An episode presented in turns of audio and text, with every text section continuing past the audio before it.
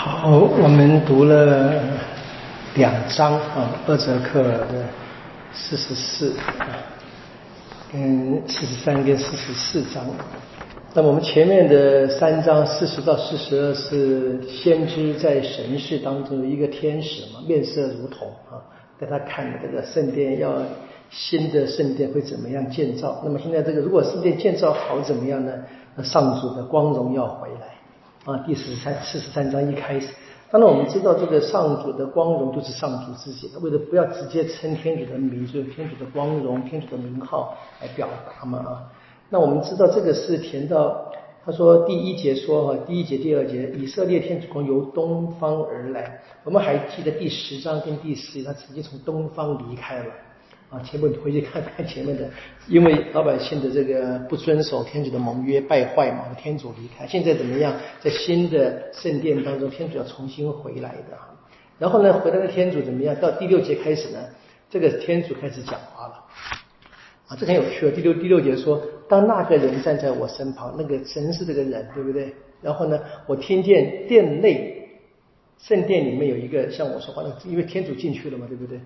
他讲话当然是天主，所以第第七节说，人子这是安放我宝座的，我是天主了啊！现在天主说，这边就是这个四十三跟四十四，他注意他讲话的时候，有时候是天主讲话，有时候是这个先知讲话，有时候是那个神世中那个天使讲话，这个分清楚到就好了，没什么太大的困难。好，当然这个圣殿当然是天主的居所嘛，毫无疑问。那过去天主离开是因为人们淫乱，就是败坏，不遵守规矩。现在呢，天主回来，让这个再次重新成为真正的圣洁之地，所以这神圣而不可侵犯，有这个祭坛。哎，那这个全盘祭坛跟祭坛的礼仪，都都是后来我们在过去我们在这个乐位记看过的，啊，或以以前在那个呃沙漠上面也看过这个建建立好啊圣殿以后的一些礼仪，这大家都重复的写，只是过去失去的光光荣，现在重新的要开始。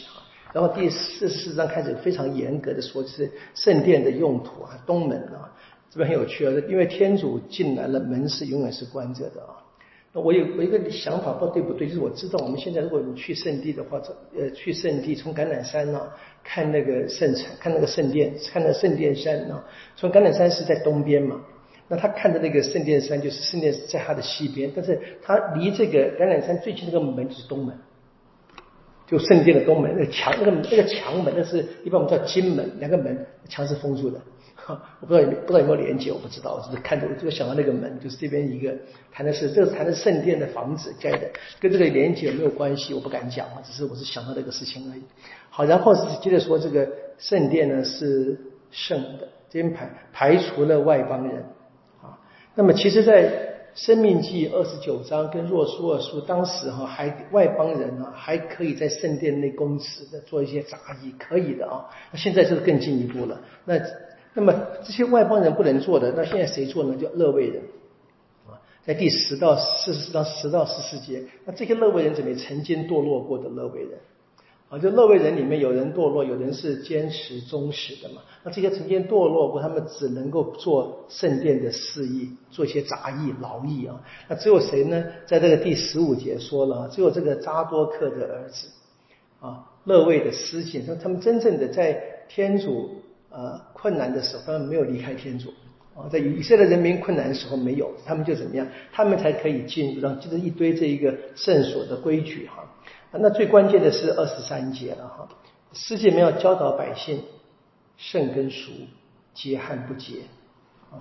那这个教导的过程呢，他们自己先要维持他们的圣洁。那我们当然知道这个东西到后来到了这个新约里面，这个非常关键的主题嘛哈。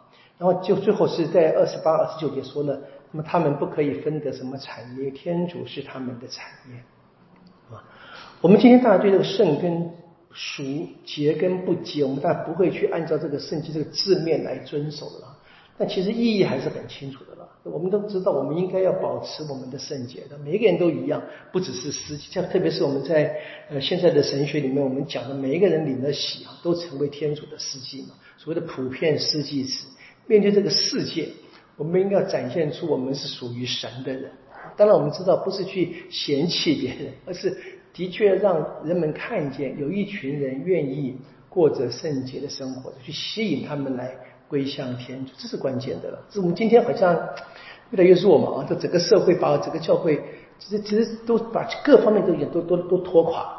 我们这能不能够就是讲不媚俗啊？不要跟着这个世俗走，而是应该去分清楚自己的身份啊，什么是合于自己这个天主子女身份啊？这个是倒是提醒我们要做的。这边可以看见啊，那这些本来是乐位家族都可以在呃圣殿里面服务的，因为曾经也背叛了天主，他们只变成一些杂役，做一些比较所谓的低下的工作。那真正举行。宗教性的祭祀呢，只有那些啊乐位人士，什么失系的扎多克的子孙，当然是个代表，是指那些在生活上没有背叛过天主的，一直小心谨慎的执行天主子民实际职务的人。